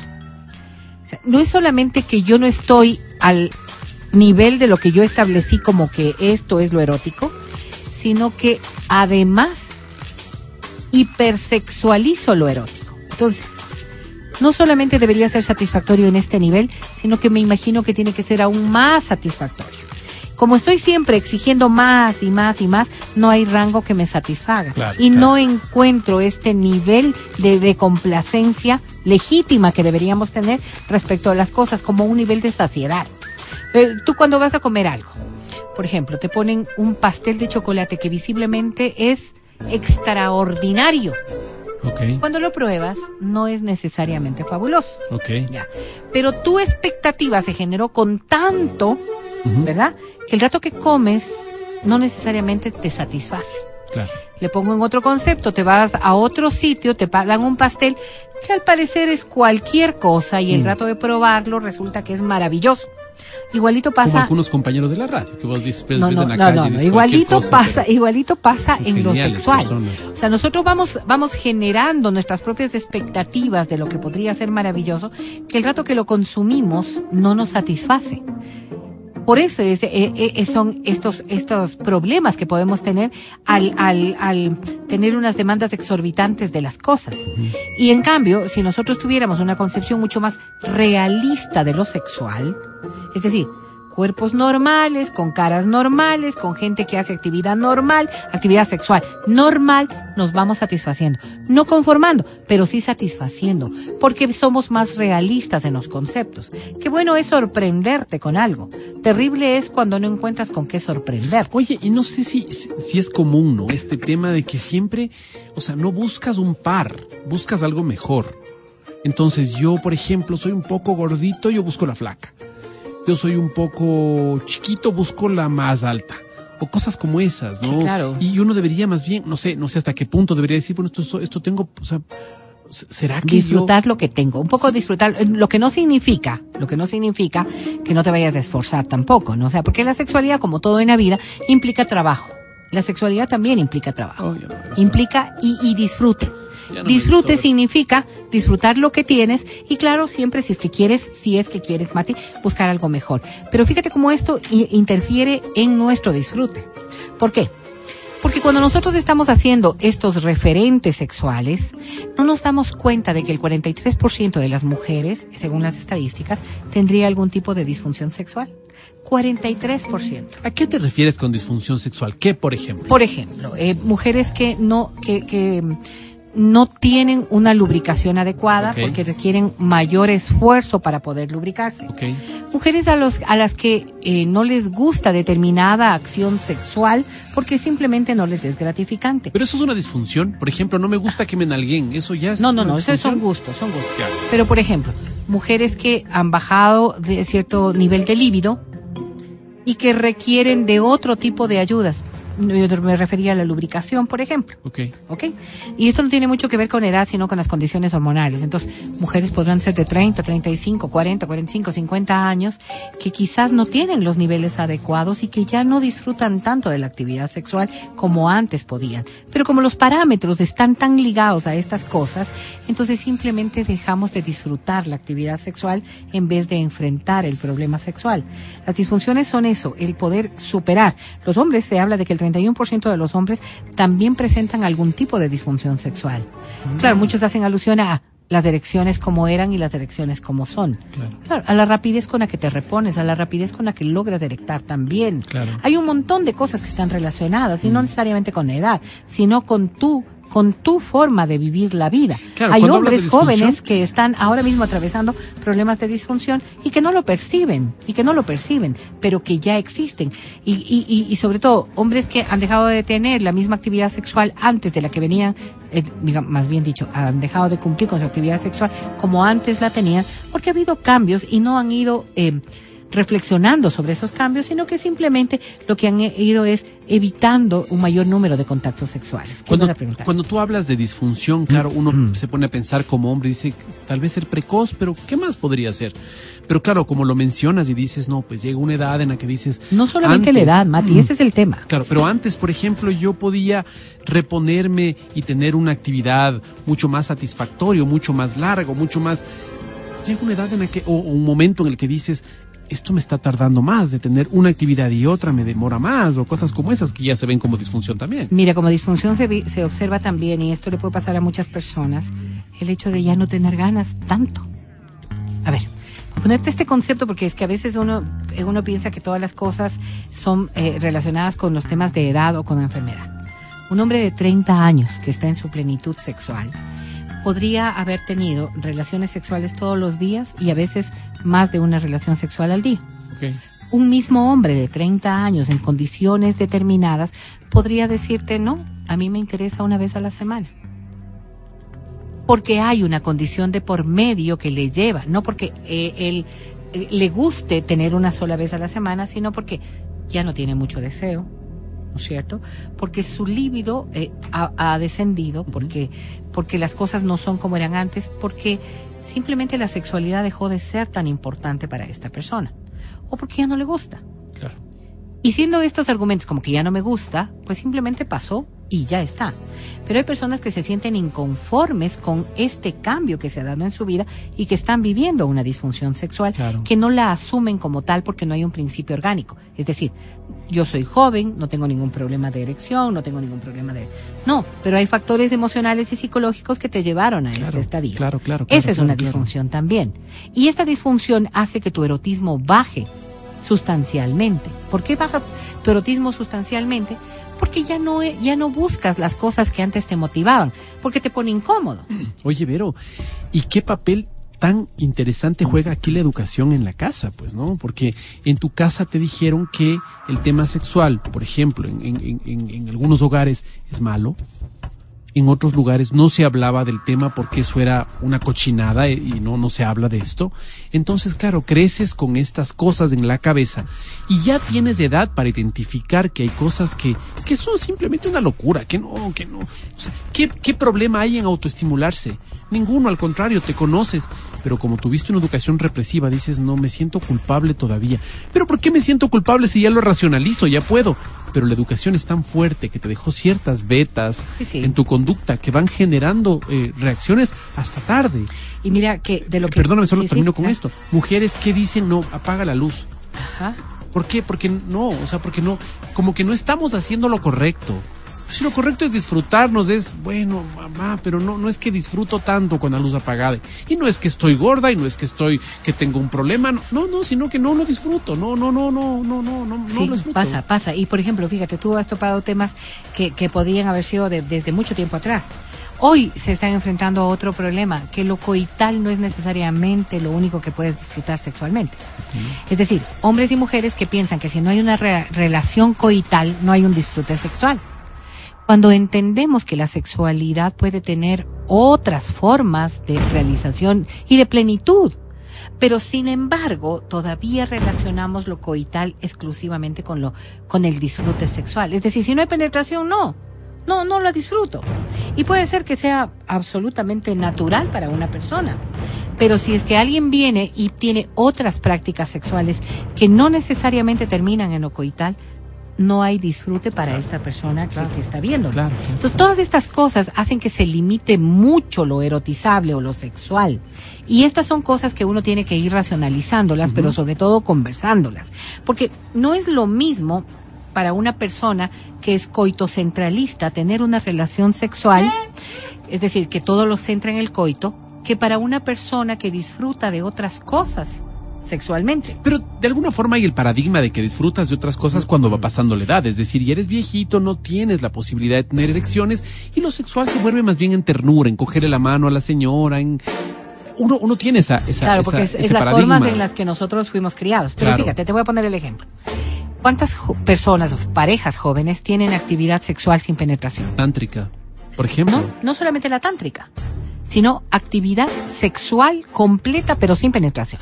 Es decir, más bien ¿Cómo, voy a decir, disfrute sexual completo con eyaculación y clímax sin que haya penetración. Y esto que para ti, porque ya veo tus ojos, es absolutamente Inconcebible. inconcebible, Claro. hay muchas personas que lo manejan como una actividad sexual plena. Wow. Desde la felación y el, co- eh, y, y el cunislinguis hasta otro tipo de acciones que pueden estar relacionadas con, con, la masturbación, con, con las caricias, con un montón de cosas. Y llegan a tener una plenitud sexual sin que haya habido nunca una actividad coital. Entonces, claro, si te pones a pensar en, este, en estas formas de disfrute sexual, si tú preguntas a estas personas que tienen este nivel de prácticas, ¿les tiene satisfacción sexual? Claro, plena, porque su concepción de lo que era el placer sexual no es coital. En cambio, nosotros que somos de la época anterior, todo se centraba, por eso se, se habla de, de- del coitocentralismo, porque si no había penetración, entonces no tenías actividad sexual. Claro. De lo que estamos hablando es de un acto reproductivo. Esta diferenciación ya la hacen muchos. O sea, lo coital es reproductivo. Pero la actividad sexual no necesariamente es coital. Puedo tener una práctica plena de actividad sexual sin que se dé por medio lo, coital. Y lo coital ser solamente en ciertas ocasiones. Y fíjate tú cómo puede ser tan, tan incomprensible para alguien que, Claro, claro, o sea, por totalmente. Dios, o sea, ya que haya una penetración para que haya un placer sexual. Porque sin la penetración ni siquiera alcanzas a concebir lo que podría ser eyacular. Estas cosas, que son parte de la formación que hemos tenido, nos llevan precisamente a que cuando tú tienes algún desbalance en tu cuerpo y no tienes una erección completa, una disfunción o cualquier forma de, de, de cambio que se pueda dar, entonces piensas que tu vida sexual está mal o que se acabó o que ya no hay forma. Y Yo la creo- actividad sexual puede tener otros matices y otras ramificaciones. Yo creo que este tipo de conversaciones te dejan pensando. Este Bueno. tipo de conversaciones te abren la puerta a. Entonces te di- tú dices, a ver, yo para mí es inconcebible esto. Sin embargo, ella me está diciendo que hay formas. Quisiera conocer esas formas. Entonces, es interesante también la posibilidad de poder hablarlo en pareja y decir, mira, hoy escuché esto, incluso tenemos podcast de esto, entonces poder decirlo, mira, escucha esto. Lo hablaron ahora en la radio, me pareció interesante. ¿Crees que se pueda? Fíjate, y uno, y uno observa todas estas conductas y estas formas, ¿no? Venimos de procesos de educación totalmente distintos. Claro. Eh, muchos jóvenes, y, y hablo de jóvenes jóvenes, Nosotros, miran pero la sexualidad de manera completamente distinta, con dos corrientes que podrían ser lo absolutamente sexual y lo muy poco sexual. Es decir, podemos encontrar jóvenes que inician su vida sexual muy temprano y otros que la retardan o la retrasan un montón de tiempo, un montón de tiempo. Y hablo Ya no hay como una No, corriente. Ya no, ya no. Mm. En nuestra época, pues quizás más temprano que, que, que tarde tenías tú eh, el interés sexual. Hoy manejan lo que es el interés sexual de maneras absolutamente distintas. Entonces, claro, la sexualidad per se ha cambiado muchísimo, muchísimo. Pero sí hay ciertas cosas que cuando nosotros no tenemos satisfacción sexual deberían ser tratadas por, por expertos. O sea, perfecto que lo platiques con tu pareja, perfecto que los dos establezcan qué es lo que les hacen felices, qué es lo que les motiva, porque habrá personas, por ejemplo, una persona coitocentralista con una persona que no lo es, sí van a tener diferencias lógicas de lo que conciben como sexualidad, plena, satisfactoria. Yo soy correísta, claro, dice este mensaje. no, no pero- tiene nada que ver. Entonces, claro, y qué pena por ti. Pero claro, eh, estas cosas tienen que ser enmarcadas en algo que, si a uno de los dos no les hace feliz, lo hablan, lo, lo entienden, lo racionalizan, y si no están encontrando el camino correcto, podrían también buscar ayuda para que puedan enrumbarles por las cosas que sí te hacen feliz o buscar caminos intermedios que les hagan felices a los dos. No es solamente cuestión de conocer y aceptar, sino también de ponerse en los zapatos de la otra persona. Yo te hago una pregunta para terminar. Y la pregunta es, ¿tú crees que el tema de la satisfacción sexual en pareja es indispensable para poder mantener la pareja? Yo siempre he pensado que no, pero yo he encontrado muchas personas que centralizan su relación de pareja en lo sexual y para quienes si no hay un disfrute pleno no hay una relación estable. Entonces ahí más bien... No hay eh, palabra escrita en piedra. Sí, no, no, pero más que nada ahí lo que habría que pensar es qué une a esta pareja y qué se puede fortalecer de esta pareja como para sí también como para poder como para poder de alguna manera corregir esos caminos. No todo el mundo puede pensar ni sentir igual, pero sí podemos encontrar caminos en donde podamos coincidir. Gracias, Vero. Pues espero que les sirva a todos ustedes. Escucha el show de la papaya cuando quieras y donde quieras. Busca XFM Ecuador en Spotify. Síguenos y habilita las notificaciones. Vuelve a escuchar este programa en todas partes. En Spotify, XFM Ecuador. Desde a través de XFM 92.5 para Quito y 89.7 para Riobamba. Oye, Ah, em, llegó, dice el- mira. acabo, acabo de llegar. El olfato del cazador de noticias, ¿no? Este, esto que como habilidad heredé de mi santo padre eh, me trae aquí para llamar la atención. Llamar la atención a ti, a ti, a ti, a ti, a ti, a todos los involucrados en este programa el día de hoy A ver. porque prácticamente pasó desapercibido, salvo por un solo mensaje de un oyente, este término que nos descubre como sociedad, A ver, que ¿cuál nos describe como sociedad. Me refiero al término que Verónica hoy nos ha enseñado en su segmento La Sensei, en el tema de sexualidad. Coito centralista. Centrista. Coito centrista. A mí me gusta coito centralista. Porque yo había oído hablar de, por ejemplo, los sindicalistas. ¿Quiénes son? Los que están en los sindicatos. Sí, pero sin, no cualquier persona que esté en un sindicato, sino más bien tal los- vez la dirigencia sindical, Claro, claro, sindicalista, de estos que, que, que vivieron del sindicato siempre, ¿no? Que nunca trabajan, que eran los que estaban en todos los relajos, en las bullas, en todo, ¿verdad? No sé, no sabemos a qué hora trabajaban, pero caramba que les iba bien, Ya. ¿verdad? Sindicalistas. Los zurdos, ¿Mandé? progres, los fachos, ustedes los correístas, nosotros los lacis. No sé por qué no nos pusieron lacistas, y nos ponen lacis. Sí, que La idea de, de- de ofender, ¿no? Lacis. Sí, sí. Porque Me si no encanta. sabías, laci es una raza de can. Perro. No, bueno, no, no es una raza. ¿Qué es? Eh, la, la raza son los Collins, Los- pero no, no, los Collins, los Collis. película- Collis sin N. Collis. Colin, No, Colli- no, Collis. Collis. Collins. No, no, Collins no. Los Collis. Cuando está escuchando Colin Powell, Pero Exacto. como eh, había una Colin. serie tan famosa de El perro era el Lassie, protagonista, se llamaba Lassie. Lassie, entonces Pero esa es la idea cuando nos dicen los ¿no es cierto? claro. Ya, ya. Es hacer referencia a que somos unos perros. ¿Verdad? Ya. Pero están ustedes los correístas. Eso es, Eso sí es ya eso es ofensivo, feo. pues, claro. Eh, entonces, ¿qué, qué, qué otros, qué otros ver, membretes? Perdón, perdón un ratito. Aquí salto. A ver. En defensa de. En defensa de todos. A ver, ¿cómo, es ¿Cómo? esto de que sindicalistas y coitocentrista? ¿En qué parte entra tu malestar? No entiendo. No es malestar, es como desperdician, cómo dejan pasar un término así y no generar una dinámica para regalar boletos para el concierto de Morat Ah, en este momento Wow. al 0992500993. A ver, comprendamos. A ver. Coitocentrista es Ya. una persona que concibe la actividad sexual únicamente con coito. ¿No es cierto? O sea, si no hay coito, no es Me- me sexo. voy a mi casa. Pudo haber sido cualquier cosa, pero actividad sexual esto Me no. regreso donde mi mujer. Exacto. Así no van a dar. Voy a la casa. Exacto. Coitocentrista, ¿verdad? Esa es la explicación, Vero. ¿Está bien? ¿Resumida? sí, sí, sí. Cruel, como todo resumen, pero digamos no se aleja de la verdad. ¿Cierto? Ok. ¿Qué otro, mejor dicho, tú qué eres? Así de abierta es la pregunta. En el ámbito de la sexualidad, Ok. ¿qué eres? Si es que hay una definición que es coitocentrista, donde yo, por ejemplo, levanto la mano. Así me criaron a mí.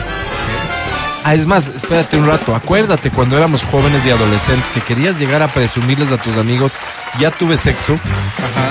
¿Qué, qué te hubieran dicho tus amigos si ese ya tuve sexo no incluía coito?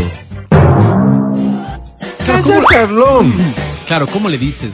No, no, no. ¿Cómo O sea, dices? Yo me imagino en los patios ya- del yo- colegio oye, yo diciendo, ya, mira, el término que hayas tuve- usado en su momento para referirte a la actividad sexual, yo ya tal cosa. Sí, pero, pero tántricamente. Y yo quiero mandarle un saludo especial a mi médico, se llama Gelson Vázquez, que fue compañero mío en escuela. Él me dijo un día. Un compañero tuyo de la escuela es ahora tu médico. Sí. Qué lindo. Y le dijo, le dije, oye, No se siente día, menos. No se siente menos. ¿Por qué? Porque él es Porque él es médico. tu médico. Es Sí, me como, hace sentir mal. es sí como me superior mal. a ti. Sí, sí, sí. Y eran compañeros. Sí, sí, sí, es superior. Ay, le digo, no, no vas a ay, no. entender. y le digo, le digo, cuando le digo, oye, yo ya, Ya, me dijo, ¿con ropa o sin ropa? como con ropa, sin ropa. Claro, ¿Qué clase era- de perdedor? Teníamos 12 años, me dijo, Claro. ¿con ropa o sin ropa? No, no, no, no. Entonces me quedé pensando y le reclamé recién. Hace unos menos de un año le reclamé, le dije, me Hoy que metiste, eres- hoy me- que eres médico. Hoy que eres médico, tengo todo, además me metiste cosas en la cabeza, ¿no? Yo creía que con ropa también podía. Y Verónica Rosero hace unos cuatro años se lanza el tema de coito con ropa y le puso un término gringo, square ring, no me acuerdo cómo era. Entonces, claro, yo, yo dije, wow, o sea que tenía razón mi médico. No, pues coito con ropa. Eh, Había un, el refriegue que decimos, ¿no? Pero se no hay vulgar. Penetración, relación pues. sexual, qué raro. Eso, pero coito no, pues. sea, O sea, no, claro, no has claro. entendido nada. Parece que no. No, que evidentemente. Coito, pero explica. Mandé. no. Vos tampoco entendiste. No, yo sí entendí. Lo que no quiero es eh, Ah, eh, ok. complicar. Coito es penetración. Sí, a eso se le. le- Entonces, ¿cómo penetras con como ropa? relación Claro. coito. ¿Te das cuenta? Debería estar Claro. puesto un short de esos que son bien livianos. Claro, Esos- Y claro. flojos. Claro, claro. No, porque si es apretado ya no. Un, Claro. un short grande.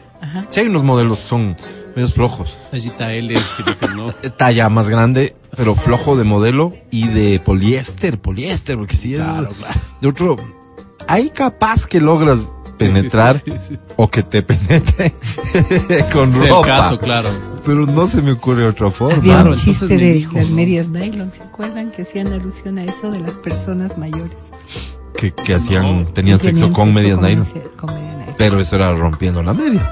pues. A quién no le Fíjese pasó. cómo es este tema, ¿no? Qué barbaridad. Eh, para quienes les interesen, hay alguna literatura, yo no me acuerdo ahora, pero voy a buscarles para compartir respecto de esto que para nosotros nos parecería que es el descubrimiento de nuestra época, ¿Qué- qué es? las ¿Qué? relaciones sexuales que no son coitales.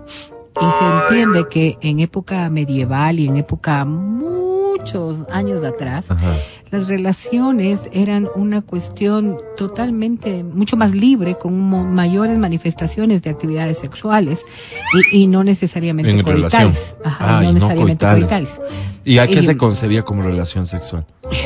Tipo de relaciones, pero ahora se les puede ¿Se besan, se abrazan y ya tuvieron no, no, relaciones? No, no, no, no, no, no, relaciones sado, relaciones eh, de, de felación, relaciones de todo tipo, porque entendían la sexualidad de otras formas. En Mm. Culturas anteriores se entendía las relaciones de otras sea, formas, no que era el disfrute sexual, absolutamente más Mira. amplio. Claro, pero luego, ¿no es cierto? Ya con, con, con todo lo que implica también la religión, de alguna manera hay que entenderlo a esto, y los conceptos morales de las sociedades empieza a restringirse mucho lo que se constituye como el disfrute. No está Y, bien. eh, Es por ejemplo, pecado. todo, todo. Eh, el exceso de comida está mal, Claro. ¿verdad? ¿Cómo El- se llama? Gula. Gula. Ya, entonces igualito, ¿no es cierto? Todas las otras cosas, el exceso de vacaciones y perezas, Sí. ahí está. O sea, y el, el, el exceso Y el de disfrute sexo. sexual Sí. también está ¿Cómo mal. se llama? Yo me llamo Matías, ¿usted? El sexo, el exceso de sexo. Se llama gula sexual. Entonces te das cuenta cómo luego empieza a cambiar todo el concepto para volverle la sexualidad reproductiva. ¿Por qué es tan necesario entonces la actividad coital? Porque tiene que ser, para que haya reproducción, tiene que haber actividad coital. O sea, una forma de, de, de llamar hoy a la sexualidad coital Oye. es sexualidad reproductiva. Sí, Oye, sexualidad oye, pero hay una cosa, ¿no? Acuérdate que salió, salió a la, a la, a la palestra pública que yo llamo recientemente Ni. una, una noticia de un grupo de muchachas que iban a llegar vírgenes del matrimonio, pero que optan por tener sexo anal, porque ellas querían llegar vírgenes al matrimonio. Claro, ¿no? Entonces, se practica. entonces claro, en mi tiempo salió una cosa de esas y pff, me hubiera quedado Pero, pero. con una, un signo de interrogación en la cabeza. ¿Qué, qué piensas al respecto? La virginalidad. vi- el virginalismo ¿no? Esa corriente. relacionado al, al tema del im, Del himen. himen, ¿está bien? Ah, no. Seguían siendo vírgenes. Claro, claro. O sea, claro, porque Claro. desde la No, no, concepción no se discute, biológica claro, eso- de, eso- de lo que refiero. uno podría Pero ellas pensar. tenían, eran unas tres chicas, creo. ¿Y cuántas, no y es cuántas ¿hace más habrá? Claro, claro. Que claro. digan, ¿sabes qué? Yo. Entonces yo, te, yo me Yo quedo soy pensando y digo, qué loco, ¿no? Y lo que hablaba Verónica Rosero Pero eso puede tener un montón de, de educación. razones. O sea, por ejemplo, la salud sexual.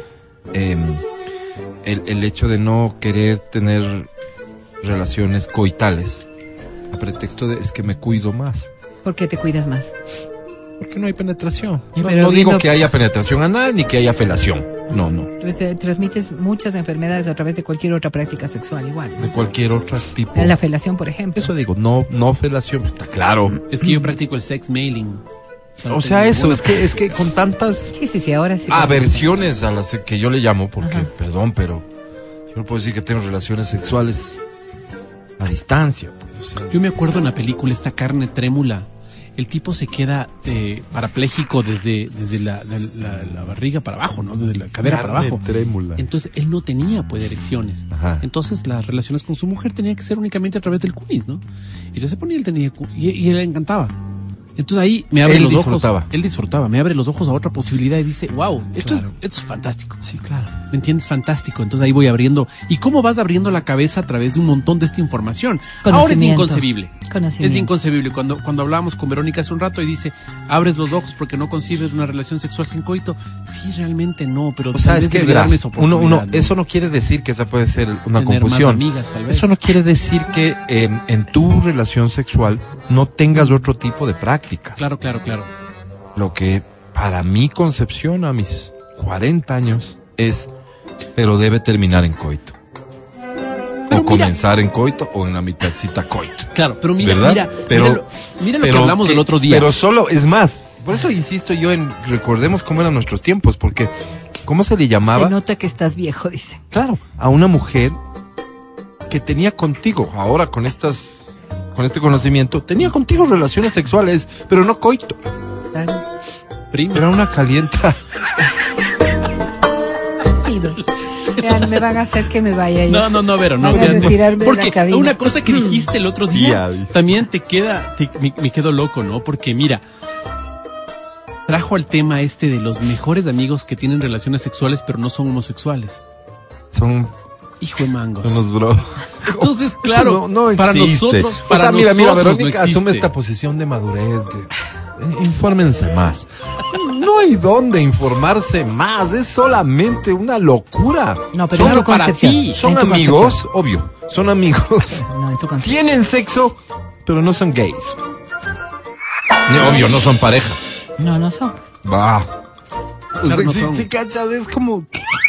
¿Qué les pasa? Es que, no ¿qué hemos es lo que permitido demasiado. No, ¿qué es Al lo que claro, en la vida eres lo que vos eres. ¿Qué es lo lo que vos crees que eres y Es dices es que eres. ¿Qué es lo que concibe? Y no solamente la persona que lo dice, sino un grupo social. Porque es que yo también me puedo decir que, que soy, eh, qué sé yo, la diosa Venus. Yo me concibo como la diosa Venus y ya está. Y entonces el resto. ¿qué tiene Y que decir? resto La decía, loquita. La loquita.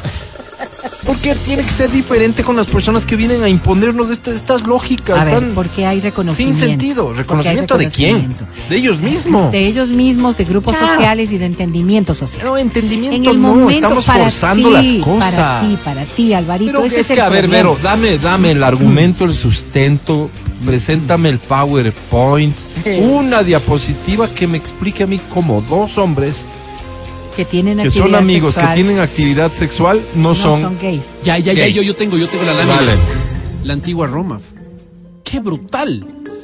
Hombres que se formaban desde muy jovencitos para el ejército Tenían y que ser. tenían que felar a su, Claro. a su comandante como un símbolo de fraternidad. Yo te Entonces, aquí te, aquí te entonces, digo, esa no me sirve porque ahí lo que tienes es una social. imposición. No, hay reconocimiento social Para porque... ingresar tenías que cumplir con esto. Aquí Perdón, mismo perdón, los mira, bautizos. mira, es que No, lo no, No te, te hagas, no, no. te hagas el inocente. ¿Cómo No. te bautizaron para ingresar a la UTA? ¿Cómo me bautizaron? ¿Qué, como- qué, qué tuviste? Que hacer? ¿Quieres que cuente lo que tuviste que hacer? No, Álvaro, no tuve que hacer nada. Al Álvaro. grupo de amigos que tenemos. Álvaro, Álvaro. Ay, no. Álvaro, me están. Te están hay- imponiendo. Hay videos. Los otros son un par de flacos que yo. son amigos No. que un día dicen, ¿qué, qué hacemos hoy? El Vamos que aparece ahí no soy yo. Estas son formas distintas de mirar Ellos tenían satisfacción sexual. Tenían satisfacción Por eso te sexual digo, entre hay que hombres. leer un poco. Porque, ¿sabes qué? Los hombres. Es, o sea, ten- mira, mira, esta Álvaro, mira, mira, mira. superioridad Pero de- no, de- mira, de- mira, mira, del mira. que cede escucha. ante las pretensiones Escucha, de unos escucha. grupos No, minoritarios. Escucha, escucha, Alvarito, mira. no, porque es que en hombres- esa concepción, esa concepción, es como ustedes que se criaron con el coito- coitocentrismo, pues. A ver, Pero mira, mira, mira. yo te voy a poner este ejemplo. A ver. Si tú preguntas a muchachos, ¿no es cierto? ¿Qué opinas de lo que acaba de decir Álvaro? Sí. Dicen es que el tipo es, claro, No, es un no, no, no asumas que los muchachos van a decir viejo, nada es un porque viejo, es un viejo. no tienes ningún muchacho Es a tu alrededor. escucha, no tienes idea de cuánto he leído de, sobre de estos qué temas. galeón le sacaron al bruto este. Deben decir los ¿De muchachos, qué, yo no. de qué, y las qué? prácticas que pueden manejarse ahora. Mira, Pero ahora mira, Entonces, claro, es uno que aprende- cómo son entre educados hombres, y criados. mira, entre ¿no? hombres había satisfacción sexual, porque para eso están los hombres, para proveerte satisfacción sexual, sea que se dejen penetrar o que te penetren, es satisfacción sexual. Con las mujeres, Acabas de poner un condicionante básico que era que Pero tenías que hacer mira, para algo. con las mujeres, Ya. en cambio se tenía hijos.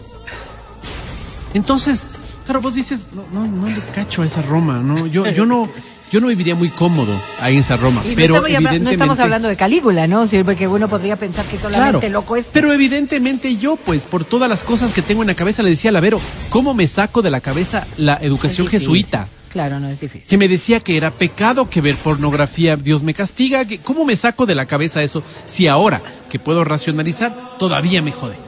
Y digo, a ver, a ver, a ver, oye, Es que no, es que ahí estás vos confundiendo las cosas porque ahí hay juicios de por medio. No, no, no, no. ¿El tuyo no es un juicio? No, no, no, es una definición. No, Aquí lo que alguien juicio. pretende, alguien es, pretenden, es que ellos son lo que son pero no hay que decirles lo que son. No, un ratito, o sea, y además yo no tengo ninguna necesidad de definir a nadie. propio, exacto, yo no tengo ninguna exacto. necesidad. Porque tú no Pero, concibes pero lo que no es me una obligues a relación mí, homo. porque tú sí me estás obligando a mí a definirte. Al margen de que me demuestres que no eres lo que quieres que yo diga que eres. Es un tema de concepciones, claro que es un tema de concepciones. Pero También de tú respetos a minorías también, pues. O sea, no, no, es que, hasta ahí, ver. porque no te están diciendo a ti, a ver, Alvarito, me vas a hacer perder la voz. No, no. Ya. No. No. te están diciendo a ti, Alvarito, a ver, ven y forma parte de este grupo. No, no, No, te están no, diciendo nada de eso. Ay, sí le dijeron, pero sí le Y dijeron. yo tampoco están ahí. Diciéndote, han perdón, esa delicadeza. y tampoco están diciéndote, a ver, Alvarito, yo existo porque tú me reconoces. No. no, pues. Exactamente, ellos no son, necesitan de ellos mi son lo que aceptación. son. Y ya. Pero ¿por qué entonces yo tengo que definirlos como ellos No- pretenden no que los definan? Porque si no lo hago, no se trata de, de que No, lo necesiten, no pero si no lo hago, el que esté equivocado soy yo. Tienes alguna fobia contra. Y eso es lo que me molesta. Mira, querido. ¿Me entiendes? Me molesta. espérate, espérate, Álvaro. Me molesta, esa parte me molesta. Yo estoy de acuerdo con lo que tú dices y lo que tú dices, Vera. O sea, tú tienes todo el derecho de reconocerte como tú creas. Todo el derecho de creer lo que creas de ti. Pero el mismo derecho tengo yo de decir lo que estoy viendo. El mismo, nos, nos ampara el mismo derecho. En el yo momento en estoy que me viendo. afectas, no. Tú me estás afectando cuando me estás Oh, qué imponiendo. loco. ¿Me entiendes? Ay.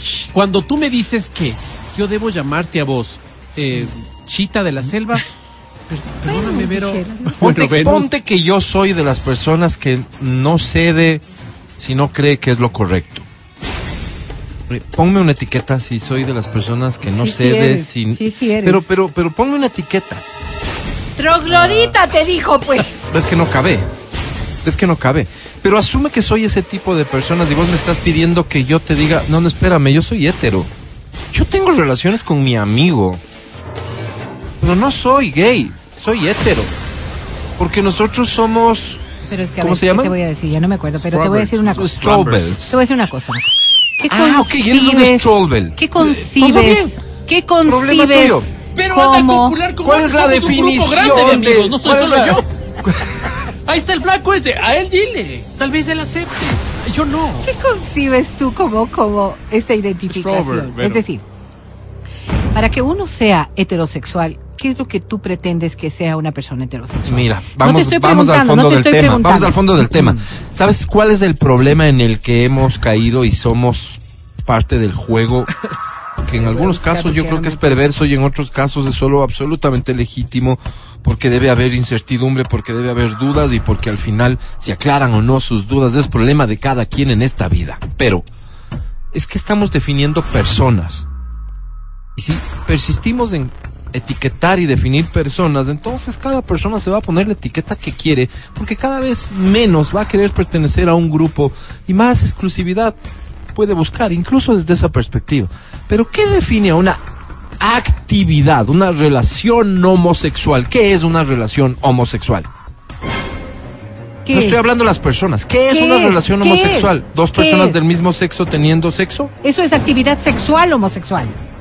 Sí. Sí. a Eso, a eso, Sí, eso- sí, sí. eso estoy diciendo. Pero no estás hablando de una no relación porque es una concepción no, general. no, no, no, olvídate No, de la no. relación, olvídate, no, no, la distinción entre relación estrictamente sexual y una relación en lo amplio, olvídate, no, no, no, no caigo en eso. Pero no. es que eso es lo que concibes como Entonces, sexo- si son homosexualidad. personas que pues. tienen relaciones sexuales homosexuales, entonces un este es un gay. Eres un No, Sexual. no, Sexual. ahí Árbol, viene el problema, Álvaro. Ahí Eres gay viene el sexual. problema. No, ya- ya lo llames entreno sexual. No, no, no. Eres- árbol, Álvaro. Porque eso es limitar la heterosexualidad, la homosexualidad, la bisexualidad al ámbito exclusivo de la penetración, pues. En tu vida social. Y vuelves al Pero en el, coitocentrismo. en el ámbito No, sexual eres gay. Tienes seis neuronas más No. que un mono, Álvaro. Eso es lo que eres. Ese es el problema de, que, de, de lo que estamos hablando. O sea, nos encasillamos en las cosas que no entendemos. Yo, a mí me da, a mí me da angustia es cómo superamos este tema, pena. porque Con cada vez que aparezca Álvaro. es que ya eso Con no es suficiente, porque las personas María, a mí me Fíjate, si fíjate. todos tuviésemos respeto,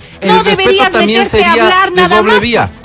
Perdón. Claro, porque si es que el julano quiere estar con el julano solamente en dos actos sexuales y él tiene Problema una de concepción ellos, ni más faltaba. exactamente, entonces quién te da derecho a ti o a etiquetarlos o no o a ponerte a opinar o Ellos no. son los que están pidiendo que los etiqueten No, de no, no. Ellos lo que hacen es autorreconocerse. Y lo que se habla aquí es para Cuando que tú le sepamos dices respetar. a una persona, déjame ir ya a no otro. puedo hablar porque ya me está Cuando tú le dices a una persona no binaria, le dices él o ella, ¿qué te dice?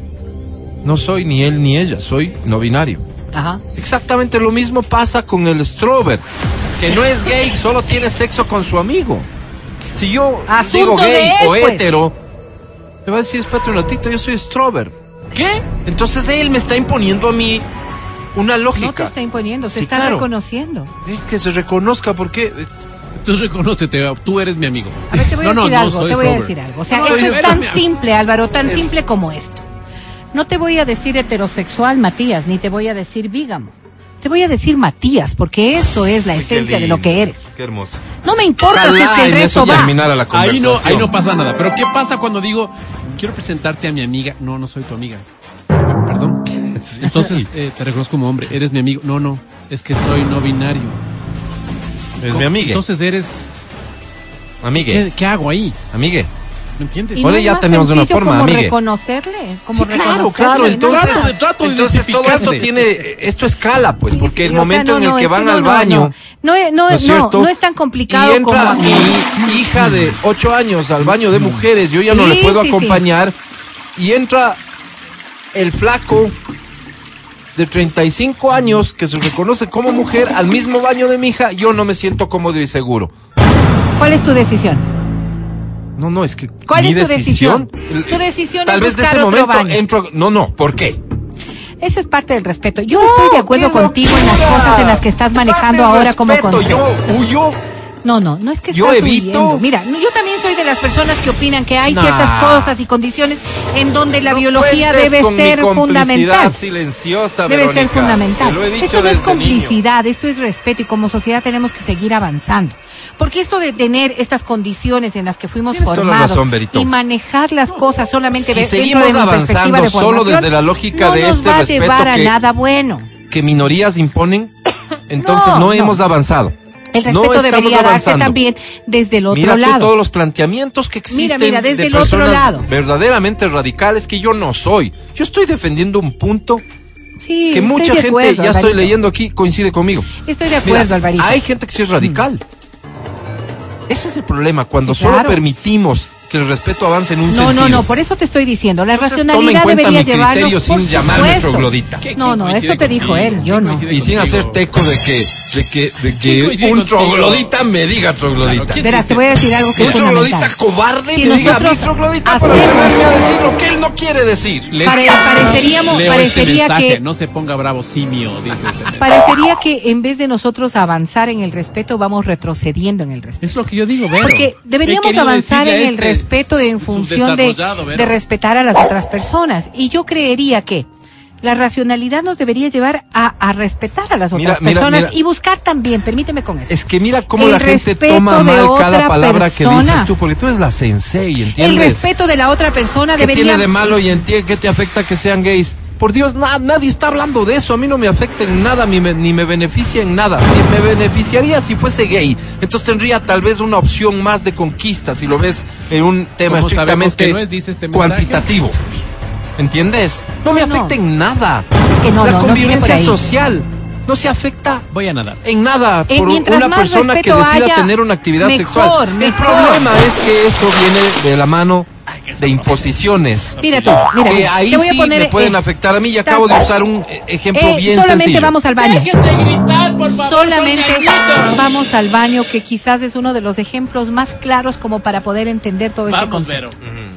Ok. Es que ya me orino. Tú pusiste un ejemplo que es graficador eh, eh, en, en completo de lo que podría estar ocurriendo. ¿Quién, el ¿Dónde marcas el respeto? ¿Dónde marcas el respeto? Para muchos, marcar el respeto significaría que esta persona, y eh, hablo por ejemplo de una persona trans, ¿no es cierto?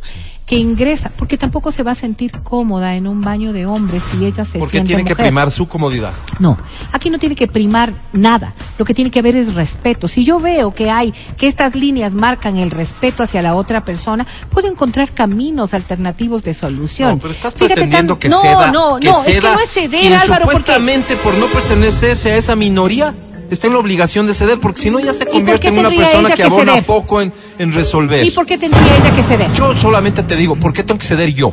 ¿Y por qué ella tendría que ceder? Si, si es que esa persona cree que tampoco tiene que ceder, entonces nos vamos a quedar en la puerta parados. Por eso ¿Entiendes? mismo hay que avanzar, pues. El ¿Cómo respeto, avanzamos? El respeto significa Hemos llegado a este punto de esta discusión y Con el el único al que se le ve con la obligación de ceder O- es a la persona que no piensa como ellos y no siente como ellos. Mira cómo marcas el respeto, Alvarito, con el mismo ejemplo que tú das. Sí. ¿No es cierto? Una mujer trans Sí. ingresando al baño donde está tu niña de 8 años. No, al, a- Al baño de mujeres, Ya, sí. ingresando donde está tu niña de 8 años. Sí. Tú no puedes entrar porque eres hombre. ¿Verdad? Sí. Ahí está el respeto. ¿Cuál es el respeto que se debe marcar? Enseñarle a esa niña que también hay mujeres trans que pueden tener derecho a ingresar a ese baño. Y a la mujer trans a demostrarse lo más respetuosa posible frente a esa niña de 8 años. Esa es mi forma de mirar. ¿Y por qué yo tengo que asumir responsabilidades sobre la formación y educación de, la señora trans? Porque yo me puedo encargar de mi hija, pues. Pero estamos hablando de una niña de 8 años que evidentemente está en riesgo con una persona adulta. ¿Por qué? Si es que esa persona adulta no ha sido bien educada y bien Sí, sí, claro. Como puede estar respecto de una mujer mujer biológica que entra al mismo baño, pues. o sea, es que eso no tiene que ver con su condición sexual, pues. Por supuesto. Es su naturaleza Totalmente, humana la que pone en totalmente riesgo. de acuerdo. Solamente que biológicamente Por favor, no peleen. Esa persona tiene Ya algo no más con lo voz. cual le puede hacer Quédate daño. con- Quédate tranquilo, ya perdí la voz. Eso es lo que quería. está. ¿De dónde nos mandaron saludos? De Trans de Esmeraldas, dice qué bonito programa. Les oímos siempre en nuestras No unidades puedo cuando creer que un aquí. tema que lo intentamos abordar con seriedad, con pasión sí, pero con seriedad, exponiendo puntos de vista, limitaciones, falta de información, sobre información, lo que quieras. Es lo mismo que en tu caso, tú tienes tu opinión basada en lo que sea. Hacemos este ejercicio aquí porque creemos que el diálogo es la única forma en la que alguien a quien le corresponda va a tomar decisiones sobre aspectos que son regulatorios. Uso de baños, por ejemplo. Claro. Hay muchas cosas que se desprenden de regulaciones. ¿Qué va a pasar? Hay gente que no va a aceptar, que va a tener mi posición. Hay gente que en cambio promueve que estas cosas se den así. Vamos a tener que encontrarnos más allá de que nos sintamos afectados por lo que el uno piensa. Yo aquí no agredí a nadie, fui objeto de agresión. ¿Quién te agredió? Decirme troglodita y decirme esas cosas, les recuerdo, es Simio, agresión. simio. Sí, mío, esos mensajitos que estaba leyendo Matías. Yo no veo esos mensajes, pero le mandan a él. Es que le mandan en ¿Entiendes? Esto me lleva a mí a, a- a ratificarme una conclusión. Quienes no vemos las cosas, pero somos mayoría, no vemos como las ¿Por qué minorías. crees que eres mayoría? Somos. Está, está claro, por eso, si no se acaba el discurso de, de- de- de- de- de defender a las minorías, pues, no, mi yo soy mayor que tú y eso no tiene que ver con la edad y yo pienso distinto a ti. Hay gente No menor tiene que ver puede con pensar edad, como... no, no, Yo ni- no qué no creo, edad y está claro yo que eres no mayor creo, a mí. yo no creo que esto tenga que ver con ¿Quién mayoría. podría dudar de eso? Yo creo que debemos ir avanzando. Siempre me dicen, tú eres su hermano mayor. Digo, no, yo soy la mayor. Para que, bueno, pero a lo que quería llegar es, intentamos desarrollar una conversación madura. Pero Sí, con pasión. Así es. Gracias, David Bencayica. Saludos Pero es que nos mandan, Esmeraldas. Esto Es no que nos puede mandan, seguir Álvaro, así. nos Yo mandan. pido a la dirección de Nos EXA que mandan, tome Álvaro. medidas. Ya basta. El podcast del show de la papaya. Oye, para cerrar el programa con temas polémicos, una vez más, fuerte. esto también es para mí polémico. A ver. Ciertamente polémico, pero no. Yo no lo veo necesariamente de forma negativa, pero asumo y entiendo la polémica. Hay una colección para bebés multimillonarios.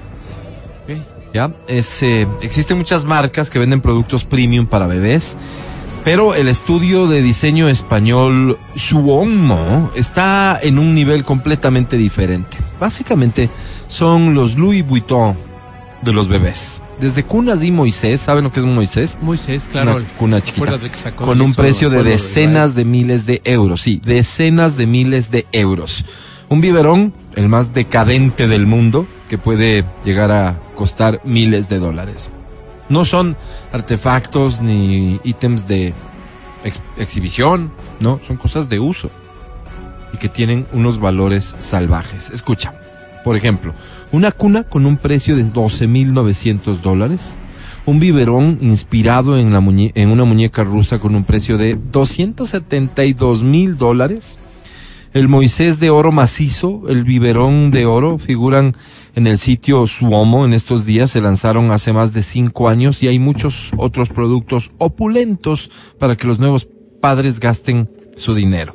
Desde diseños personalizados de habitaciones para bebés hasta artículos individuales como una cuna para bebé de 65 mil dólares o un cofre, que me imagino yo es para guardar cositas, 73 mil dólares. Entonces, digo, aquí sí hay un excesito, evidentemente, y te hablo como papá, no como un juzgador social que normalmente eres vos, Matías Dávila. Ok. No, te hablo como papá. Asumamos, y voy a... Le quito tres ceros. ¿Ya? Ok, ok. No estamos hablando de estas ridículas cantidades, son ridículas a todas luces. Digamos, tienes vos un artículo que es un biberón, que cuesta 10 dólares, Ok, ¿sí? Un buen biberón. Biberón. ok. Digamos que tiene hasta esta tecnología de que ayuda a evitar los gases. Claro. Esto en principio en los bebés es súper importante. O sea, lo que es útil en un biberón tiene el biberón de 10 dólares. Ok. Hay otro que es de la marca X, ¿sí? Que cuesta... Bebés García, sí. Bebés García. Como- famosísimos Bebés García. Que cuesta 100 dólares.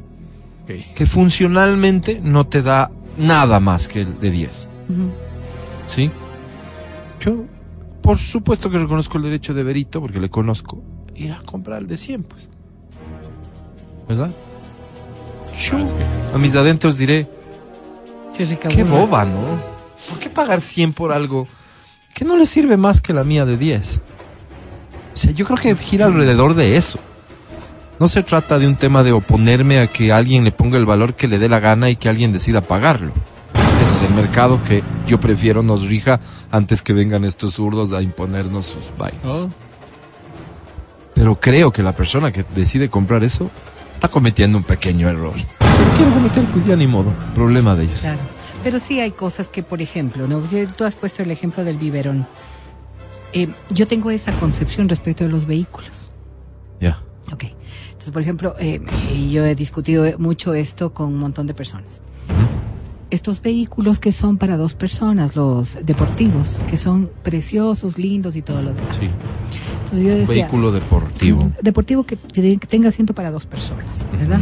Estos nuevos que hay un montón. Y yo digo, bueno, o sea, tienen el derecho de comprarse los que tengan el derecho, indiscutiblemente. Mm. Jamás gastaría. Tú no te comprarías. Nunca. No. Nunca. Digamos, Y- cuesta Mm. 70 mil dólares ese carro, ver. Claro, imagínate tú, con 70 mil Mm. me compro tres carros buenos para, para poder utilizarlos en lo que a mí me familia. interesa. En lo que a mí me interesa, ¿no es cierto? Sí. Entonces, claro, eh, estas concepciones son tan Pero individualizadas. eso sí pasa por lo funcional. No solamente por lo por lo funcional, no solamente por lo funcional. Es subjetivo en la Yo me veo, yo Espera, me veo con el Mati. Y me decía. Dos me personas, decía. ¿no? Dos plazas. Yo me veo con el Mati desarrollando esa máquina. Claro, eso decía. ¿No es cierto? Yo jamás. Camino a un solar que tenemos en, Santo Domingo. en Santo Domingo. Ya, ¿No es cierto? claro, lindo. Yo sí me veo, pues por el clima, todo, nuestras cabelleras Flotando este, el viento. volando, Mm. ¿no es cierto? Lindo, se les vería muy bonito, ¿no es cierto? Gracias. Sí. Pero no, no, o sea, no. Por eso te digo, para, para, ha- hay cosas y cosas.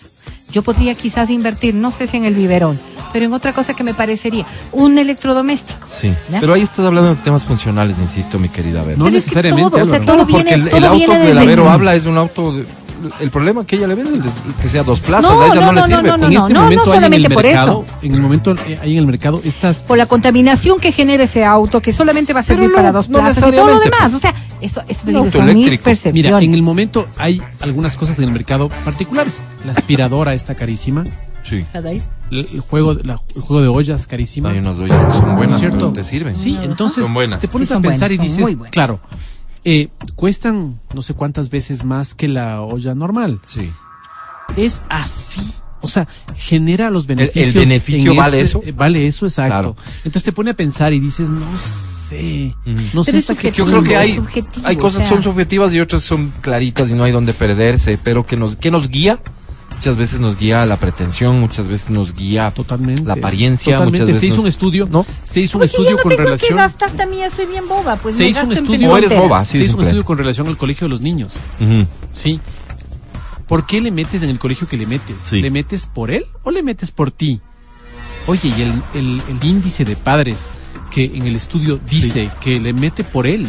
Porque imagínate el estatus que representa Ajá, para él. ajá. Es Pero las altísimo. ventajas. Pero verás, hay un, hay y un tema cosa, que se considera las poco o se atreven poco a decirlo, pero es el relacionamiento. Ujú, así y en es. esta vida el Así relacionamiento a veces juega un papel muy Sí, importante. vi- vi- vi- vi. Vos estuviste de compañero de escuela a un flaco que ahora aquí. resulta ser el gerente general de no sé dónde y ese gerente general obviamente está en condiciones de estirarte la manito cuando vos necesites. Pero Más entre bien los ese padres igual. es muy popular. Entre los padres igual. Vi un, un estudio que se publicó recién respecto a los colegios mar- más caros de, de, nuestra, de nuestro país. Y los niveles de relación. Y claro, yo veía, antes había un colegio que era hiper mega caro. Hoy veo que ese colegio hiper mega caro ya tiene como competencia también en otros locales aquí. Pero uno de los argumentos que daban es este tipo de cosas, el relacionamiento. Esto de formar estos clubs, esto de formar estas cosas, de cómo darse las manos, hasta con el tema de, por ejemplo, si tú tienes una moto Harley y tienes estos grupos de amigos de los Harley, que son como comunidades en donde se dan la mano. Igualito pasa con el colegio, igualito pasa con otro tipo de cosas. Entonces, quizás no es tan descabellado pensar cuáles son las naturalezas Claro, claro, que te pueden guiar a pensar que esto sí va a dar resultado, que esto sí va a ser funcional. Yo, por ejemplo, soy uno de esos casos que, que, que, que ma- manda por el suelo esa teoría. Porque del colegio caro me han quedado cuatro grandes amigos, grandes amigos, con los que nunca hemos hecho un negocio. Porque no te graduaste ahí, pues.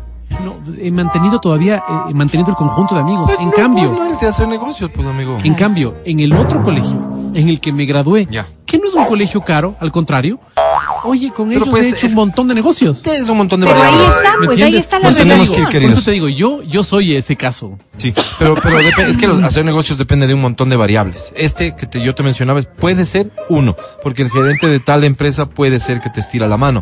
Pero vos estás en otro segmento y el gerente de la empresa no te sirve de nada. También pasa. Pero es bueno claro. para que te invite a comer porque cocina rico además. Ah, no, pues y de cuando en cuando una foto con él te puede ayudar a nada, qué sé No, no, yo. no, pero- pero todo no, está no es en- es arribismo ni de lejos, aunque, aunque sí. ya les veo llegando con esos mensajitos. Mejor nos vamos antes de que esto se nos vaya de las manos. Matías Dávila, antes de irnos, ¿qué me dices? Mañana vengo temprano como para que la pelea esté garantizada desde las nueve y piquito de la mañana, digo, por si te divierte y entretiene. Mañana regresamos con más de Show de la Papaya con este maravilloso equipo. Vale, gracias, Pancho, gracias, Majo, gracias, Feli, gracias. Matías Dávila, hasta mañana. Amigo querido, muchísimas gracias. Disfruten el feriado. Hasta Verónica mañana. Rosero, hasta mañana. Hasta la jornada de mañana, Dios mediante, después de las nueve en el show de la papaya. Para No, no te quienes, cuento. para quienes preguntaban, Álvaro Rosero es mi nombre. Hasta mañana, show, bye.